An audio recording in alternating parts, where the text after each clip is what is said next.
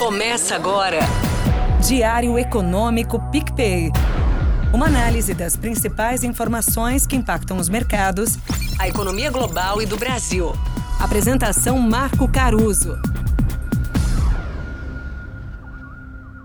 Olá pessoal, bom dia. Hoje é quinta, 10 de agosto de 2023 e esse é o seu Diário Econômico.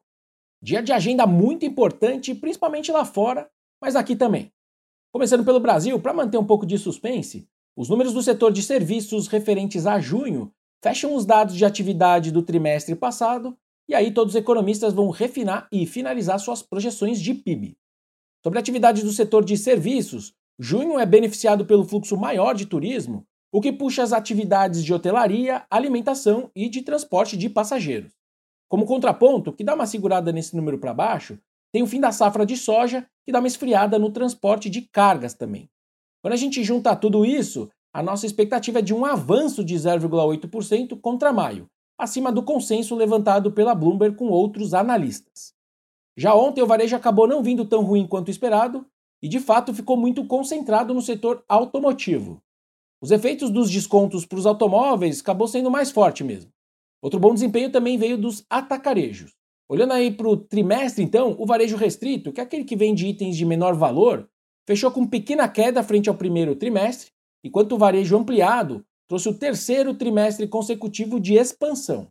E aí, de novo, os automóveis lideraram esse crescimento, mais que compensando a queda de quase 3% que a gente viu no volume vendido de materiais de construção versus, de novo, né, o primeiro trimestre desse ano.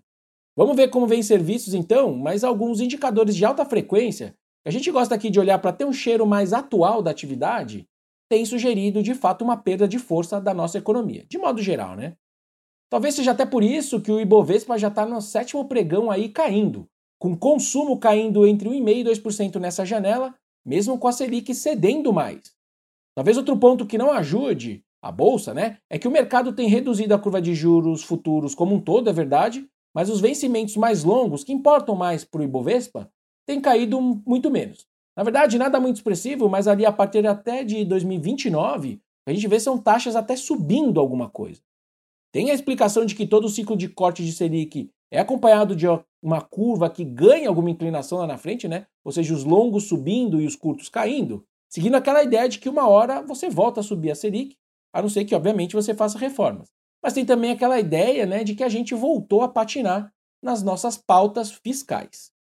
Bom, já lá fora, finalmente, o grande destaque vem com a inflação americana.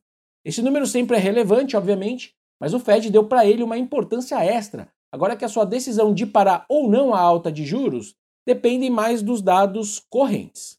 Bom, o consenso espera uma reaceleração dos preços ao consumidor de 3% para 3,3% ao ano.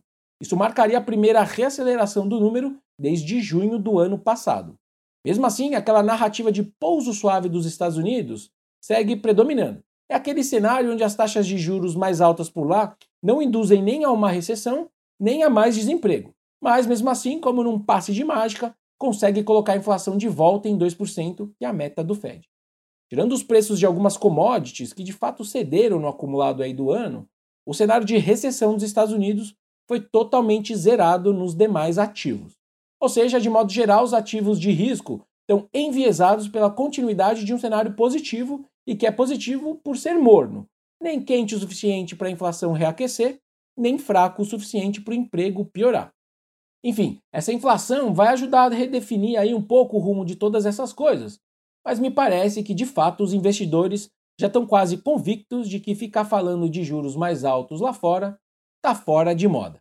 Por hoje é isso, turma. Bom dia, bons negócios e sorte sempre. Você ouviu? Diário Econômico PicPay. Uma análise das principais informações que impactam os mercados, a economia global e do Brasil. De segunda a sexta, às seis da manhã, no Spotify e YouTube.